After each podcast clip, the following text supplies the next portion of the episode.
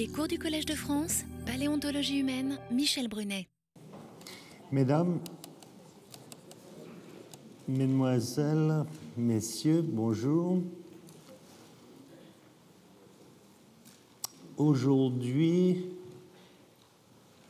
nous accueillerons une jeune collègue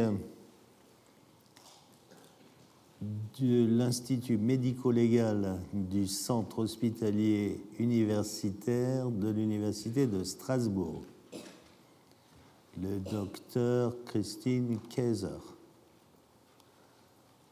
Euh, Christine Kaiser est spécialiste de l'ADN ancien. Alors, vous avez déjà eu, on a déjà eu la visite de quelqu'un qui nous a parlé d'ADN ancien.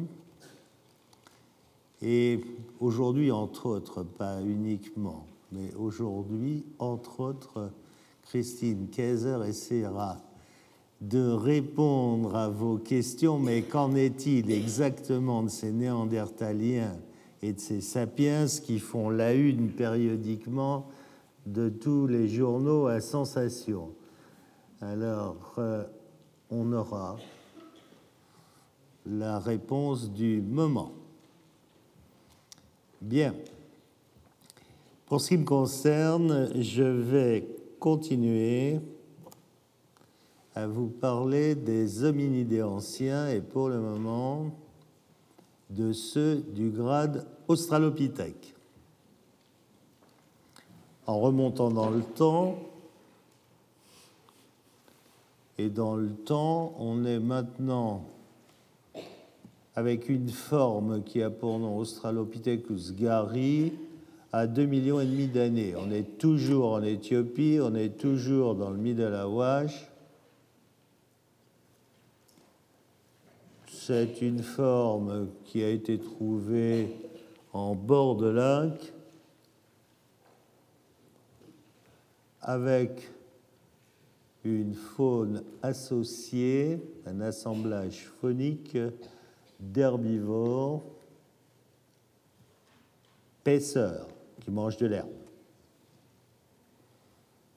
Vous voyez sur cette image que la face est très prognate. Ce que vous voyez moins bien, c'est que les canines sont puissantes.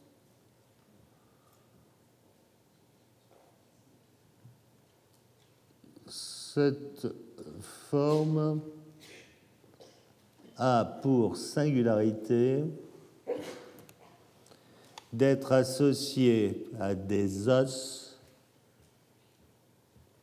qui portent des traces d'incision et de percussion, c'est-à-dire que cette forme est associée à un site de boucherie.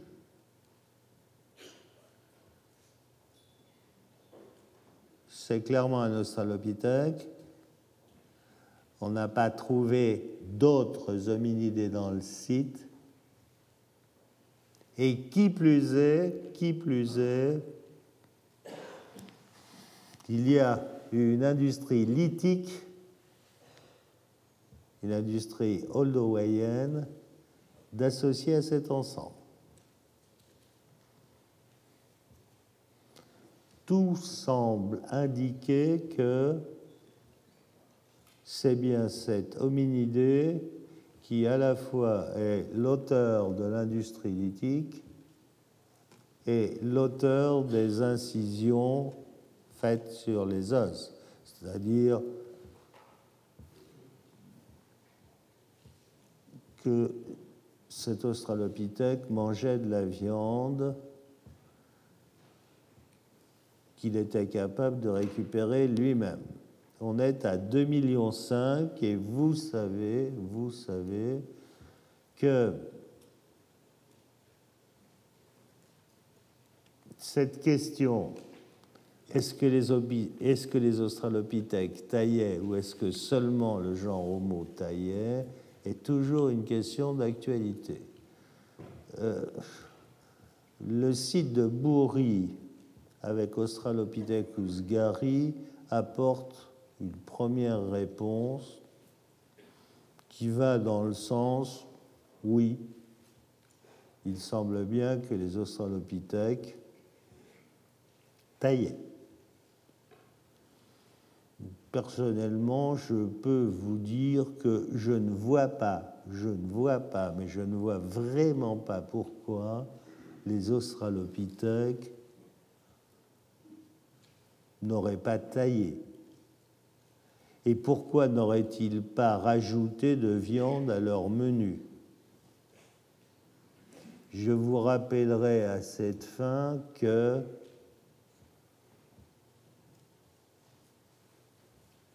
on connaît un certain nombre de singes, et pas tous de grands singes, qui utilisent des outils. Mais un certain nombre de grands singes, les grands singes utilisent des outils. Alors il y a une grosse différence, très grosse différence. C'est que quand un chimpanzé utilise un outil pour casser une noix, s'il utilise un galet, il ne taille pas le galet. On ne connaît pas de singes qui taillent. Ils utilisent, mais ils ne taillent pas.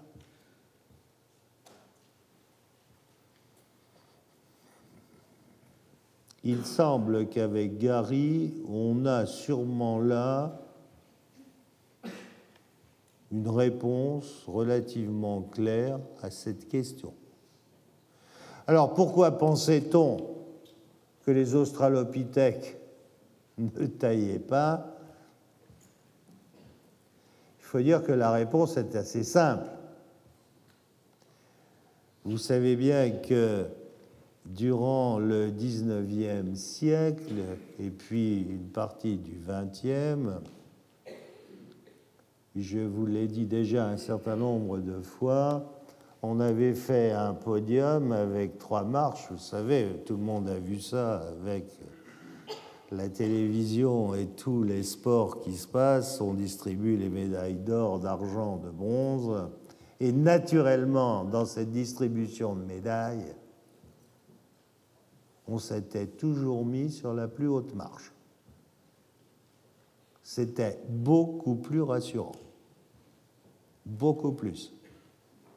On a commencé finalement à être beaucoup moins rassuré quand euh, les phylogénistes moléculaires ont montré que ben, entre eux et nous, sur le plan génétique, c'était quoi Entre 1 et 2% de différence.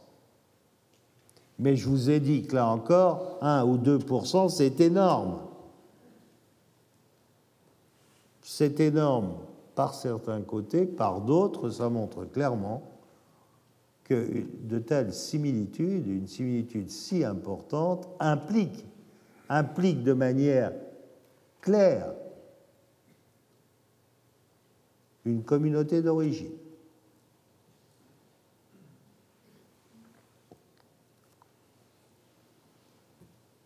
Voilà encore un os long, une diaphyse, où vous voyez les traces de décarnisation.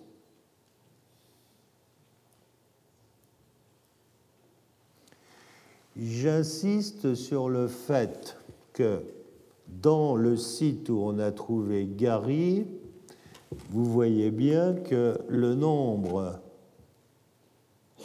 d'ossements, de restes fossiles, sur lesquels on voit des traces, des incisions, ce nombre est grand. Il n'y a pas si longtemps que ça,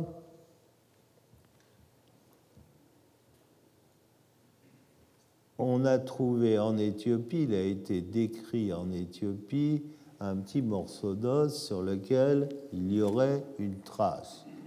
Ce petit os était associé, récolté en surface d'ailleurs, était associé au reste de Selam. Sûrement vous vous rappelez de Selam, c'est ce petit, ce jeune australopithèque trouvé en Éthiopie par le collègue docteur Zeresenay, qui est venu ici d'ailleurs, vous l'avez vu ici. Et ce petit morceau d'os avec une trace d'incision a fait d'ailleurs la couverture de Nature, étant entendu que ces lames est plus ancien. On est à 3 millions d'années.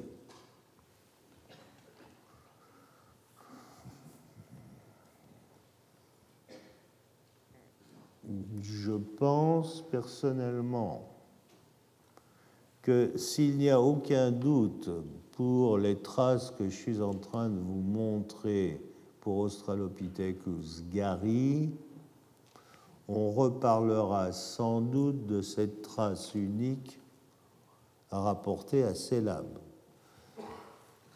À cet égard, il faut se rappeler que dans tous ces sites, la plupart de ces sites à hominidés sont des sites où vous avez de l'eau qui n'est pas très loin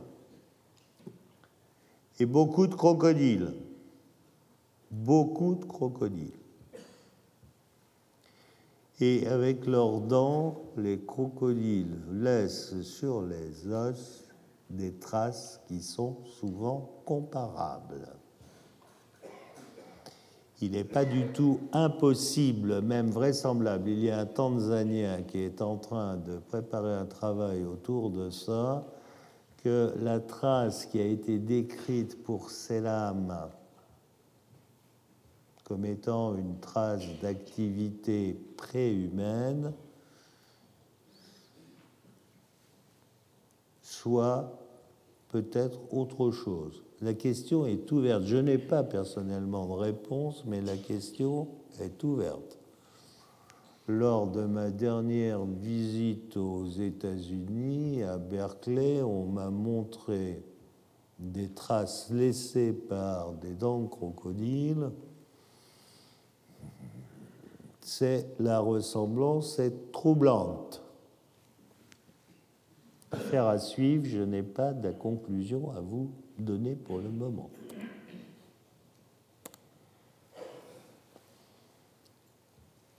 Cet Australopithèque Gary, il faut le mettre où?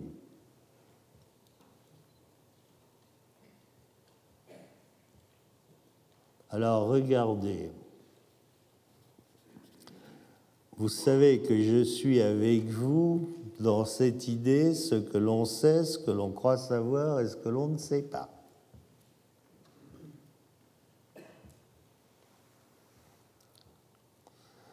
Vous avez ici quatre arbres de rapports de parenté qui sont proposés. Le neuf, là, c'est celui-là, c'est le genre Homo. Ces trois-là, 6, 7, 8, sont des paranthropes. 5 est l'Australopithecus africanus. Gary est 4. 3, c'est Afarensis, c'est-à-dire les frères de Lucie. 2, c'est Anamasis. 1 est Ramidus. Bien, regardez, il y a au moins quelque chose qui est consensuel, c'est que 3, en l'occurrence Apharasis, est à la base de l'arbre. 4. Le suivant, c'est Gary. Là, c'est une branche qui vient de 3 ou de 7.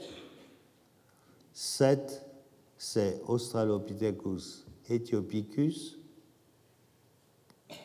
ou Paranthropus ethiopicus. On en reparlera tout à l'heure, mais il y a une discussion et il n'y a pas là d'accord entre les spécialistes pour un ou deux genres. Il y a des tenants des deux. Donc, 4 dans les deux premiers arbres est issu soit d'apharasis, soit d'Ethiopicus. Même chose dans les deux cas. Ici, il y a un changement. 4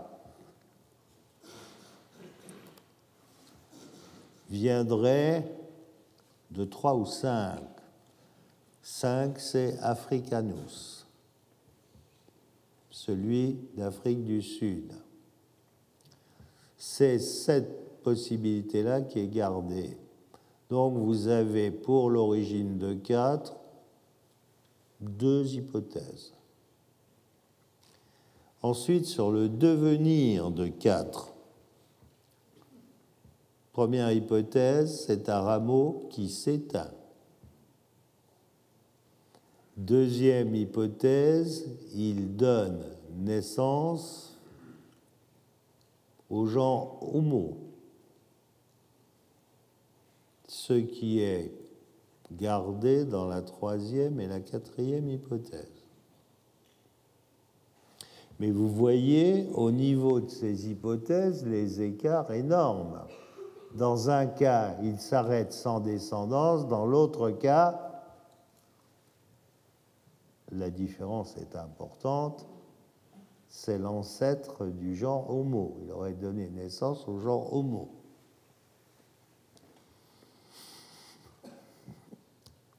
Je peux continuer. 5. 5, c'est Africanus. Vous voyez que Africanus, on le donne comme ancêtre d'Homo, c'est-à-dire que cette hypothèse est complètement contradictoire avec Gary, ancêtre de Homo.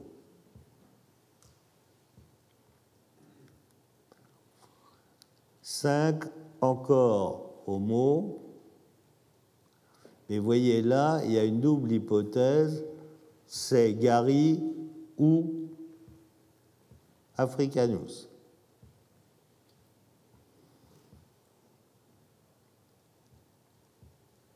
Ici, Africanus est donné comme l'ancêtre de l'Australopithèque robuste. L'Australopithèque robuste, le paranthrope robustus, c'est celui qui a été trouvé, qui est connu en Afrique du Sud.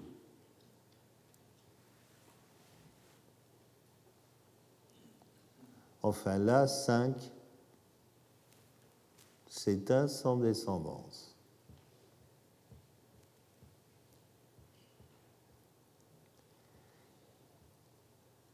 Si on regarde là maintenant, 7, c'est l'Ethiopicus, c'est-à-dire l'Ethiopicus, c'est la forme qui est considérée, là il y a un certain consensus, comme ancestral de Paranthropus boisei. Et vous voyez que sur ce schéma, Ethiopicus est l'ancêtre du robuste et du, du robuste d'Afrique du Sud et du boisei d'Afrique orientale. C'est la situation qui est gardée ici.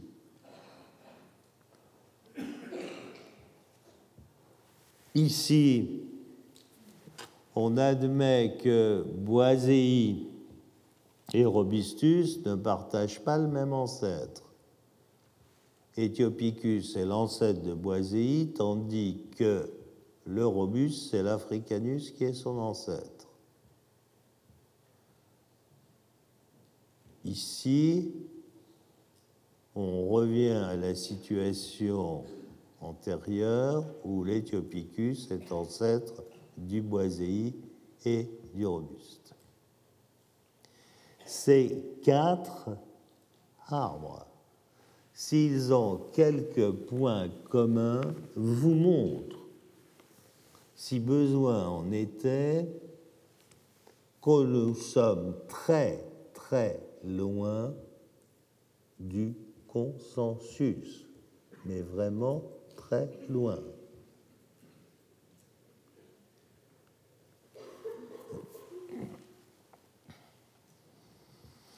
Alors, avant que vous ne posiez la question directement, quels sont les rapports de parenté que personnellement j'aurais plutôt tendance à penser en fonction du matériel qui est connu? De toute manière, je n'ai pas, moi non plus, de réponse complète. Je ne suis pas autrement choqué par le fait que le robuste, l'australopithèque robuste d'Afrique orientale et celui d'Afrique du Sud ne partagent pas une origine commune. Ça ne me choque pas outre mesure. Mais je n'ai pas de preuve a priori pour le démontrer. Et le démontrer, si tel est le cas, aura des conséquences absolument énormes sur le plan de la taxonomie. Je me souviens avoir parlé de cela un jour avec Philippe Tobias. Philippe Tobias a été l'élève de Raymond Dart, et Raymond Dart est celui qui a créé l'espèce Africanus et le genre Australopithecus. Et je me souviens de Philippe qui a maintenant plus de 90 ans, me disant un jour, alors qu'il parlait de l'enfant de Tang, j'ai écrit qu'il pourrait éventuellement être l'ancêtre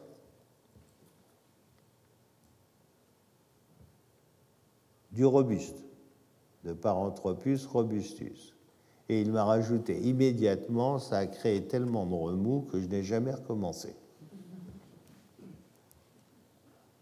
Oui, Africanus est l'espèce type du genre Australopithèque si vous la mettez à l'origine des paranthropes, et si vous en faites un, paranthrope, vous vous rendez compte. Ça, va changer. Alors, il y a aussi, pour éviter ça, des collègues dont je ne fais pas partie, mais je ne prétends pas que mes collègues ont tort, c'est peut-être moi qui ai tort, j'en sais rien. Pour le moment personne ne sait, on peut éviter ça en appelant, en confondant les deux genres et en appelant toutes les espèces Australopithecus. Ce qui est prudent. Ce qui est prudent. Et à ce moment-là, on lève cette ambiguïté. Mais vous voyez bien tous les problèmes qui se posent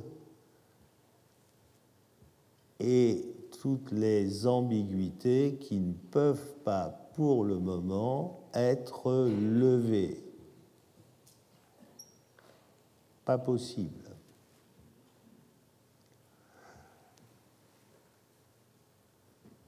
Il est imaginable que dans les années qui viennent, mettons, disons, dans la décennie qui vient, quand euh, toutes les pièces dont je vous ai parlé, qui sont à l'heure actuelle en cours de dégagement ou en cours d'étude, quand tout cela sera publié, il est probable qu'on pourra faire une synthèse qui approche de plus près, qui cerne de plus près une certaine réalité biologique. On, appréhendra mieux les relations de parenté entre tout le matériel qui sera alors à notre disposition. Pour le moment, dans ces niveaux anciens,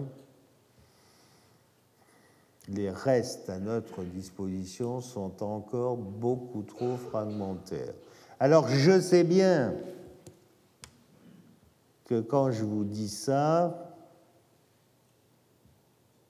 ce n'est pas quelque chose que vous aimez entendre. Mais je crois qu'il faut... C'est comme ça. À l'heure actuelle, nous ne sommes pas capables d'appréhender tout cela. Nous ne sommes pas capables de le faire. Alors vous lirez ici ou là.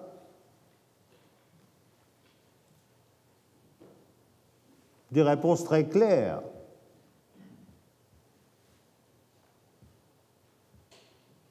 Personne pour le moment n'est en mesure de les donner. Ça ne peut être que des hypothèses. Alors, certes, certaines hypothèses sont plus vraisemblables que d'autres, mais ce sont des hypothèses. Et ces hypothèses, on peut en faire, vous voyez, de nombreuses. Et il faut bien garder à l'esprit que nous en sommes là pour le moment. Mais nous sommes sur la bonne voie. On va progresser. Mais n'allons pas plus vite que les fossiles que nous trouvons. Attendons de les avoir trouvés avant d'en tirer des conclusions. Il y a des fois, on a l'impression que on précède, les conclusions précèdent la découverte des fossiles. Je crois qu'il vaut mieux garder un certain ordre dans les choses. Ah, Pardon, mais c'est ce que je voulais vous montrer cette année et c'est sûrement un certain côté négatif sur ce que vous imaginiez. Mais c'est aussi pour ça que je voulais le faire.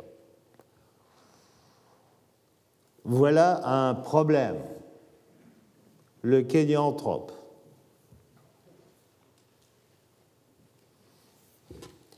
je voudrais.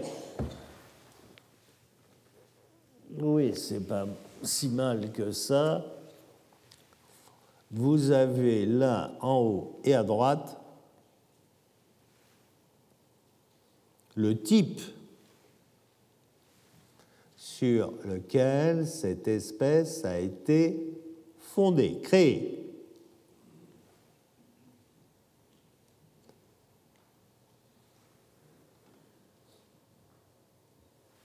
vous voyez vous-même dans quel état est le fossile. Ce fossile est une marqueterie de tout petits morceaux d'os qui sont séparés entre eux par de l'argile.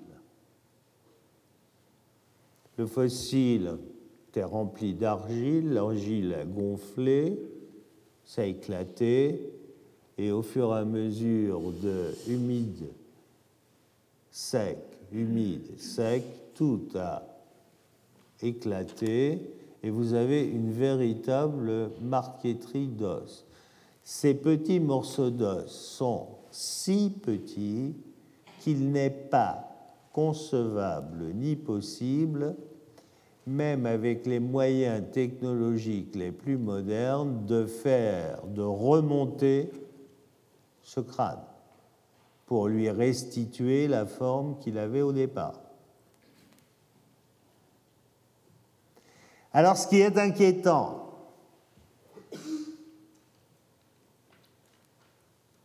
c'est que vous voyez bien un fossile ainsi fait, si vous voulez utiliser ou avoir une idée de sa forme, eh bien, vous n'êtes pas sûr. Vous n'êtes pas sûr. Parce que, bien évidemment, il est très déformé. Ce qui est dommage, pour ne pas dire plus, c'est que justement, c'est sa forme qui a été utilisée pour en faire une espèce et un genre différents des autres. Je ne suis pas certain qu'il s'agissait là de la meilleure hypothèse ou de la meilleure voie à prendre, mais c'est celle qui a été retenue. Alors, forcément, après publication, immédiatement, la communauté internationale a réagi. Alors, ça n'a pas été publié, soyons clairs, hein, ça n'a pas été publié dans une revue confidentielle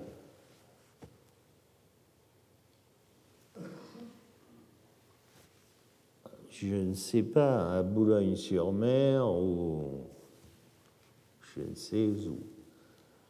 Non, ça a été publié à Nature. Donc, dans une des revues phares, ou considérée comme telle, par les scientifiques. ce qui a été retenu comme caractère principal de ce crâne, c'est qu'il est une face plate. Ce qui a donné son nom d'espèce, Platyops. Alors, il s'appelle Kenyanthropus platyops Anthropus, l'homme du Kenya à face plate.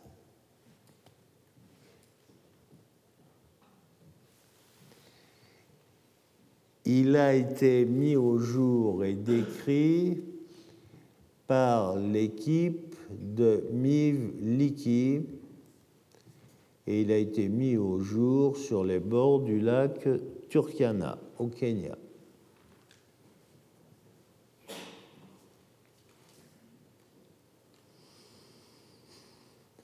pour certains auteurs.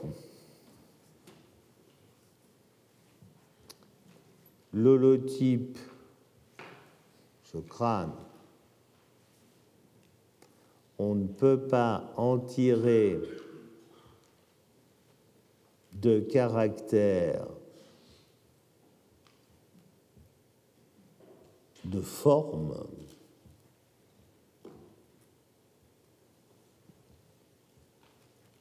Et dans ces conditions, l'espèce est non valide. Entre autres, dans les collègues qui ont défendu ce point de vue, l'un d'entre eux est le leader de l'équipe qui a décrit qui a décrit Ardipithecus ramidus, le professeur Tim White de l'Université de Californie à Berkeley.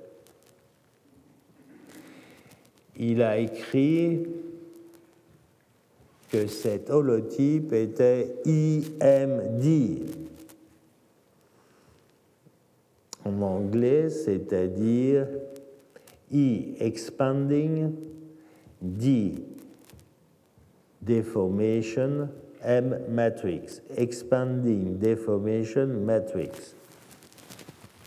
Il fait allusion à l'argile dont je vous parlais, et toute cette argile avec tous ces petits bouts d'os ont donné une forme qui n'est pas au crâne, forme qui n'est pas celle du crâne. Il n'a sûrement pas complètement tort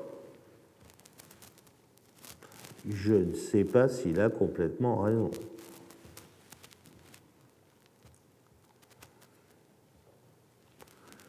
Une autre hypothèse est que cet homme à face plate,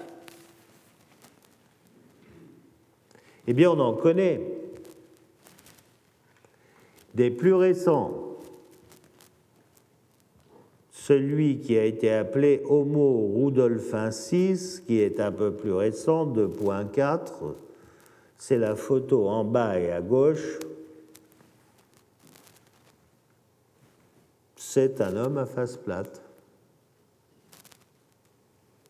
Donc, ce rudolfensis, si le kénianthrope est bien une forme à face plate, pourquoi pas pourrait être le descendant mais ce n'est pas aussi simple, parce que le Rudolfensis lui-même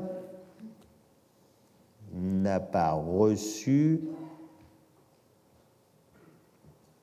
et n'est pas rentré dans la communauté scientifique de manière consensuelle.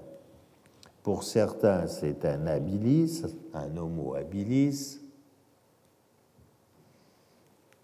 tandis que pour d'autres, c'est un australopithèque.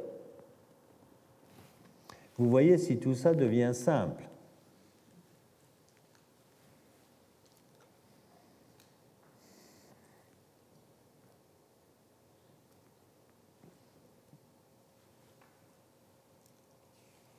Je ne peux pas, de toute manière, ce matin, ici, vous donner un point de vue qui serait celui qu'on peut considérer comme le plus probable, difficile dans l'état actuel des choses.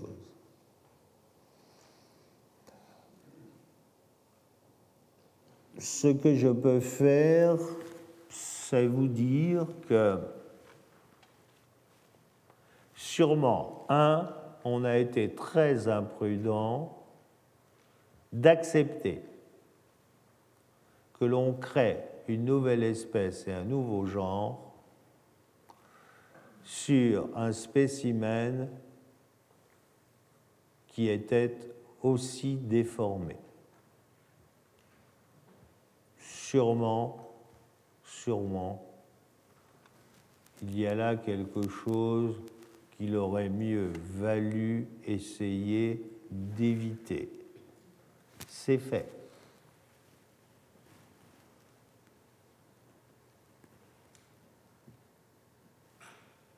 C'est fait et je crois que ce qui m'embête le plus, c'est que personnellement, et je vais vous en parler après, je pense qu'à cette époque-là, il existe il existe des préhumains, des humains, comme vous voulez, à face plate. Mais je ne sais pas, je ne sais pas pour le moment si le kénianthrope en est un, compte tenu des déformations de son crâne. avouer que la situation est bien complexe. Et je pense que là encore, c'est quelque chose que les jeunes générations devraient prendre en compte. N'essayons pas de créer des situations qui compliquent une histoire qui l'est déjà par elle-même bien suffisamment. Donc, il vaut mieux éviter ce type de complications, parce que là, sont des complications qui ont été créées artificiellement.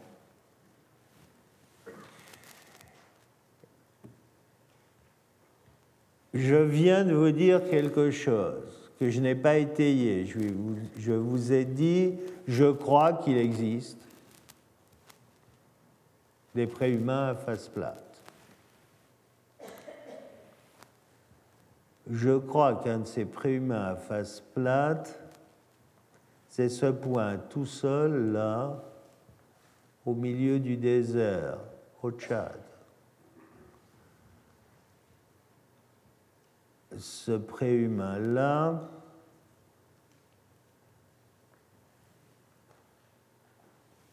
quand je l'ai trouvé, je voulais lui donner un nouveau nom de genre, avec un nouveau nom d'espèce.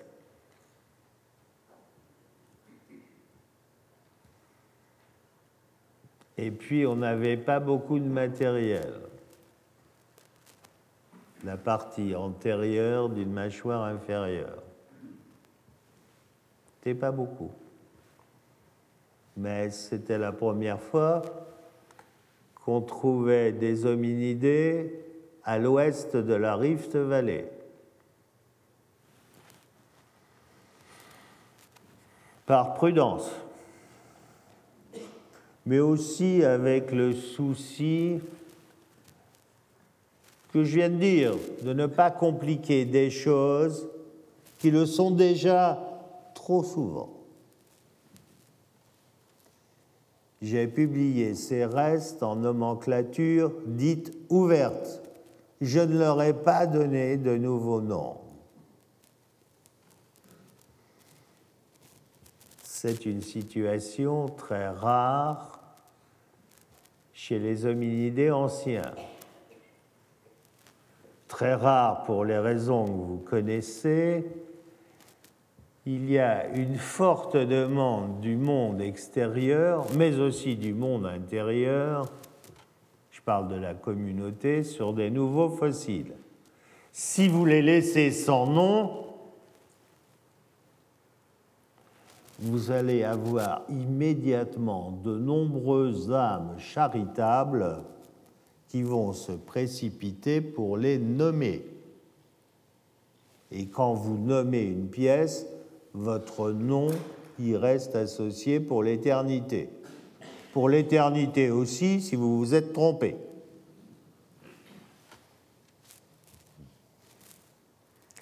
Donc j'ai fait le premier pas de ne pas nommer, et puis me rendant compte des turbulences qui étaient provoquées, et quand vous travaillez, vous ne travaillez pas seul, vous travaillez avec une équipe, et dans l'équipe, ça, ça varie avec le temps, mais à l'époque où ça s'est passé, il y avait des membres de l'équipe qui étaient jeunes depuis plus longtemps que moi et d'autres membres qui étaient jeunes depuis moins longtemps que moi. Et généralement, ceux qui étaient jeunes depuis moins longtemps que moi sont plus pugnaces. Et viennent vous voir en vous disant on ne va pas se laisser doubler par l'équipe d'en face. Mais oui, c'est comme... Attendez. Nous sommes tous des Homo sapiens. Et je suis persuadé qu'individuellement, vous avez toutes et tous votre idée sur ce qu'est un Homo sapiens, sur ses qualités, ses défauts, etc. etc. dites-vous bien que les chercheurs, quels qu'ils soient, sont aussi des Homo sapiens et que vous allez y retrouver toutes les qualités que je viens d'énumérer avant.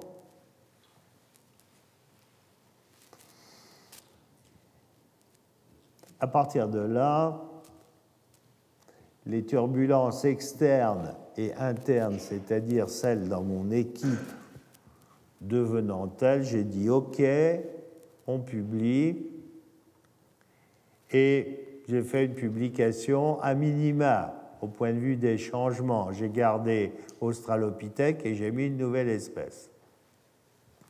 C'était sûrement pas la bonne solution, mais c'est la solution que j'ai adoptée. Les solutions à minima sont souvent des compromis qui débouchent sur des problèmes. On a gardé Australopithèque, et c'est devenu l'Australopithèque du Bar el Ghazal, Bar el Ghazali. Alors, il y avait une chose positive, c'est que mes amis américains m'ont dit c'est épouvantable pour nous, on ne peut pas prononcer le nom d'espèce.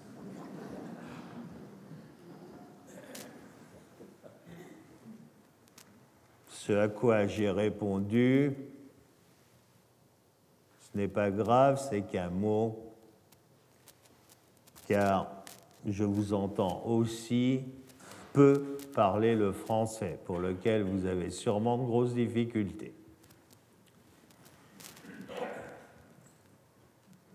Ce bar El Ghazali du centre de l'Afrique, il a été trouvé là, dans le bassin tchadien. Le bassin du lac Tchad, c'est ce qui est en vert. Le point rose, là, ici.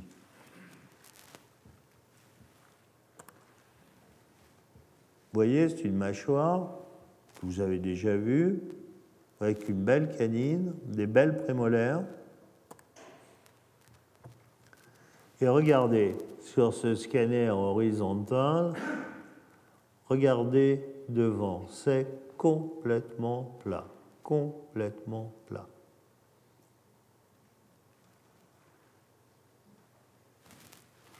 Complètement.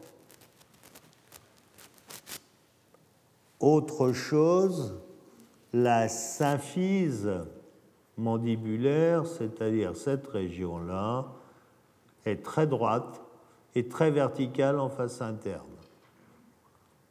Alors qu'autrement, vous avez chez des formes comme apharensis, vous avez ici un planum qui est incliné vers l'arrière. Depuis,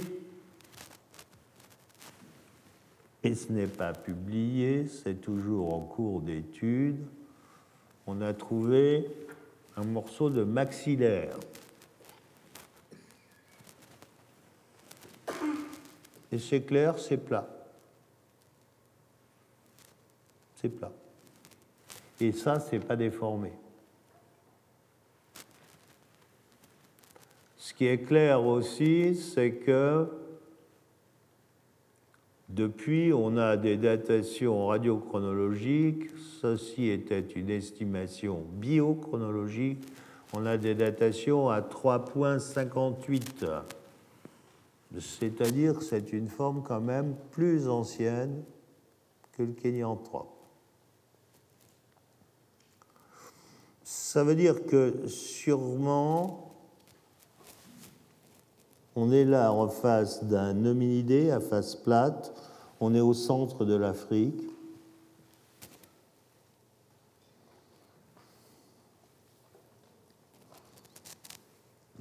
Quels sont ces liens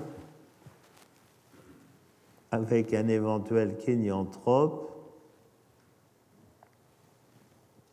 Pour le moment, je n'en sais rien. Je n'en sais rien sinon que tout cela conduit à se poser la question quelle est l'histoire, quels sont les liens entre ces différents humains à face plate. Regardez ici, sur cette image, à gauche, vous avez la mâchoire de Lucie. Regardez comment elle est convexe vers l'avant. Hein. On est très loin de cette platitude ici. Vraiment très loin.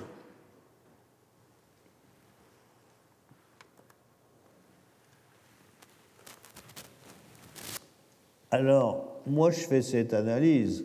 Euh, d'autres font une autre analyse. Ils disent, mais non, le Bar el Ghazali, c'est un variant de Lucie, c'est-à-dire d'Apharensis. Peut-être. Mais ce qui est troublant, c'est qu'en ayant un peu plus de matériel, tout ce que l'on trouve avec Abel, puisqu'on l'a appelé Abel, ce sont des formes qui ont une face plate. Bon. Je pense là encore que si, faut mettre un, un nouveau si, si les conditions géopolitiques permettent dans les années qui viennent de continuer à travailler dans ce secteur du monde, on devrait, à mon sens, pouvoir répondre sous quelques années à cette question. Pour le moment, pour le moment, là encore, il n'y a pas de réponse claire et définitive.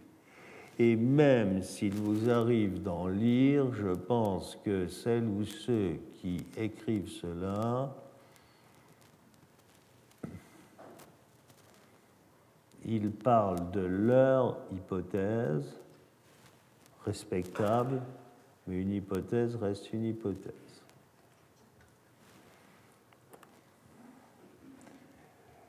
Euh, je vous parlais à l'instant de la symphyse. Voilà la symphyse de la forme tchadienne, face antérieure, face postérieure. Vous voyez, c'est très vertical. Voilà une symphyse de type apharensis. Là, regardez, c'est beaucoup plus en face interne, c'est complètement différent. Vous avez le foramen montonnier ici. Bon, ce sont des choses pour lesquelles on ne peut pas à l'heure actuelle. Voilà ce qui veut être une reconstitution puisqu'on a le haut. Cette reconstitution est sûrement beaucoup trop prognate ici. Africanus, je vous en ai parlé. Voilà le petit bonhomme. Alors, est-ce que c'est l'ancêtre des paranthropes? Du Paranthropus robustus Ou est-ce qu'il est, l'ancêtre euh, du genre Homo? C'est la question qui est posée.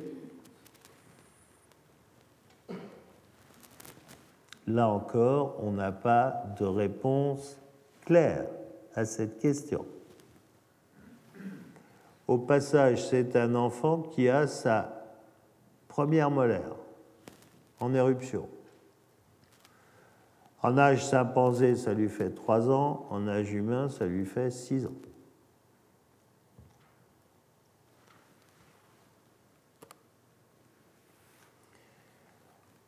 Voilà un adulte d'Africanus Mrs. Place qui vient d'un autre site de Sterkfontein, vous voyez, les africanus ont un prognatisme très fort, très très fort de la face. Dimorphisme sexuel reste important. Si vous comparez ces africanus à la pharensis, les dents chez l'africanus sont plus grandes, les canines plus petites, les mâchoires plus fortes, avec forcément des insertions musculaires fortes, et il a une base du crâne plus dérivée. Tout ce qui précède là plaide pour une origine vers le paranthrope. La base du crâne plus dérivée vous avez là un proconsul qui est un hominoïde non humain. Vous voyez cette base du crâne qui est très relevée. Chez un vous avez cette base du crâne qui commence à basculer vers l'arrière. Vous voyez que le trait vert ici est beaucoup plus dirigé vers l'arrière et encore beaucoup plus chez Africanus. Chez nous, le trou occipital est complètement sous le crâne. Hein. L'arrière-crâne bascule complètement.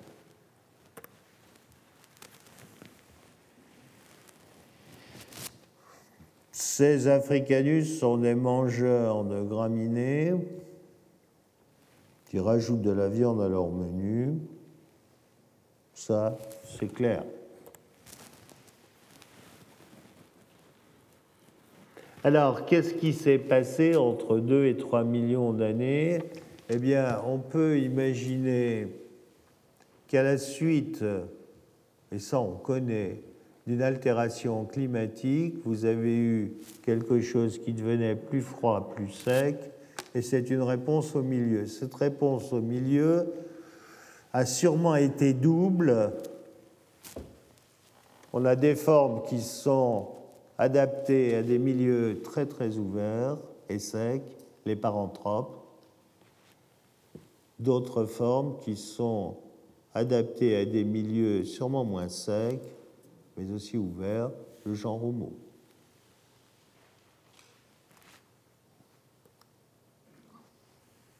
Vous voyez, voilà cette altération autour de 2005, 2,5 millions. Vous voyez ici, c'est les mangeurs d'herbes qui vont augmenter. Il y a de plus en plus de milieux ouverts, les milieux s'ouvrent. Ici, c'est la locomotion arboricole. Ben, vous voyez qu'après 2,5 millions, il y a une chute importante au niveau des groupes. Ici sont les groupes frugivores, et eh bien vous voyez que ça va en diminuant aussi. Donc il s'est passé quelque chose entre 2 et 3, et 7 à ce moment-là, 7 à ce moment-là, qu'apparaît le champ robot.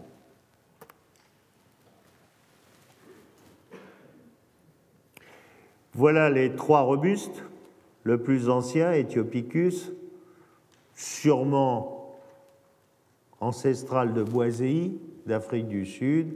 Pour le robuste, je vous ai dit où il dérive d'Ethiopicus ou il dérive d'Africanus. L'incertitude est marquée là. Vous voyez, vous les avez tous les trois ici. Vous avez une trichotomie. Le kénianthrope ici, moi je ne suis pas d'accord avec ça. Le kénianthrope, si je devais le mettre quelque part, je le mettrais pas là. Pas là. Bon. Ça, c'est pour vous montrer l'image, c'est le site où a été trouvé par Mary Leakey le crâne du boisé. On est là dans les gorges d'Olduvai, en Tanzanie.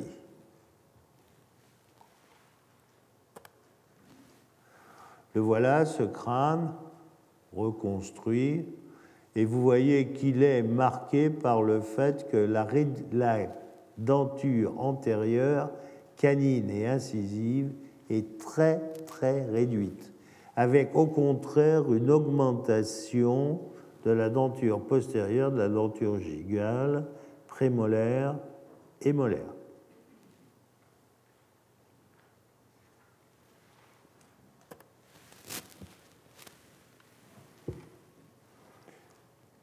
Ce sont des formes qui ont un dimorphisme sexuel marqué, sont vraiment des formes robustes.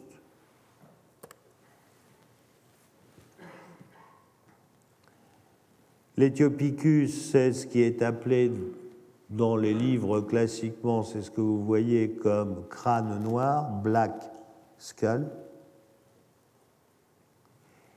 Et le boiséi est marqué par une très forte là, arcade zygomatique. L'arcade zygomatique est très forte. Vous remarquerez que sur ces dessins, ils sont indiqués en tant qu'Australopithecus. Je vous ai dit, il n'y a pas une communauté de points de vue. Vous les retrouvez là encore, les trois, les trois formes, avec, euh, je vous parlais de des arcades zygomatiques. Regardez la puissance des arcades zygomatiques là sur le côté. Très, très forte.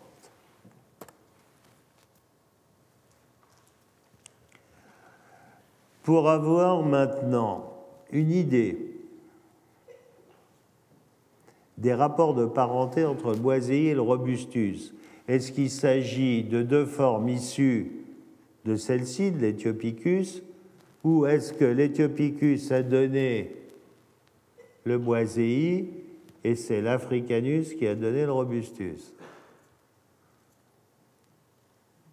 Eh bien, il faut être capable de discerner les caractères entre boiséi et robustus.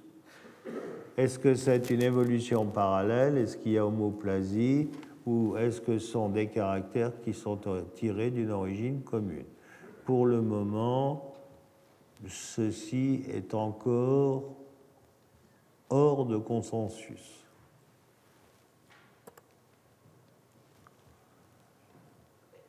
Ces formes sont associées à des outils et je pense que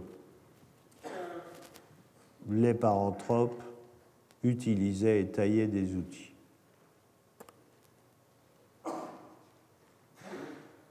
Je ne vois pas pourquoi les paranthropes n'auraient pas taillé d'outils. Voilà ce que je vous disais résumé autrement. Vous avez l'apharensis qui donne l'Africanus Ethiopicus robustus boisei et puis l'Africanus qui donnerait peut-être les homos, ou alors l'autre version, Apharensis Ethiopicus boisei, puis Africanus donne le robuste et pourrait être à l'origine des homos. Pas de consensus, pas de consensus actuel sur cette question. Voilà la galerie de cet ensemble. Et enfin, pour conclure, eh ben, voyez, on revient à ces quatre arbres que je vous ai déjà décrits et pour lesquels il n'y a pas pour le moment de d'accord au sein de la communauté scientifique internationale il n'y a pas d'accord. Alors, ce qui est clair avec ce que l'on a à l'heure actuelle, c'est que ce groupe d'Australopithèques, entre moins 3 et moins 2 millions d'années, au cours d'une altération climatique qui allait vers plus sec, plus ouvert, plus froid, a donné naissance à deux types humains différents, le type Paranthropus, paranthrope, et le type Homo.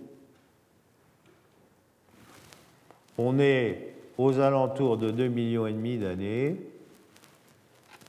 Les paranthropes vont rester, les derniers vont s'éteindre autour d'un million d'années en Afrique. Les premiers représentants du genre Homo vont être les premiers représentants de la famille humaine à quitter le continent africain. Je vous rappelle que pour le moment, les plus anciens représentants de notre famille connus hors d'Afrique sont les hommes de Dmanisi en Géorgie, dans le Caucase, et qu'ils sont datés à 1 million et 800 000 ans. Si vous prenez, si vous partez de Toumaï, qui est à 7 millions d'années, si vous imaginez qu'avant Toumaï, il y avait, il y a eu quelque chose obligatoirement, peut-être encore un autre million d'années, bien, où ça s'est passé entre 7 et 8 millions d'années, eh bien, jusqu'à 2 millions d'années, on est resté en Afrique. C'est-à-dire que la plus grande partie de notre histoire, nous l'avons passée en Afrique. Pour le moment, ça, c'est la vérité du moment. Ça, c'est ce que nous montre le matériel qui est à notre disposition. À partir de la semaine prochaine, on regardera ce que l'on peut dire eh bien, sur le genre homo, genre auquel nous appartenons. Merci. Retrouvez tous les contenus du Collège de France sur www.colège-2-france.fr.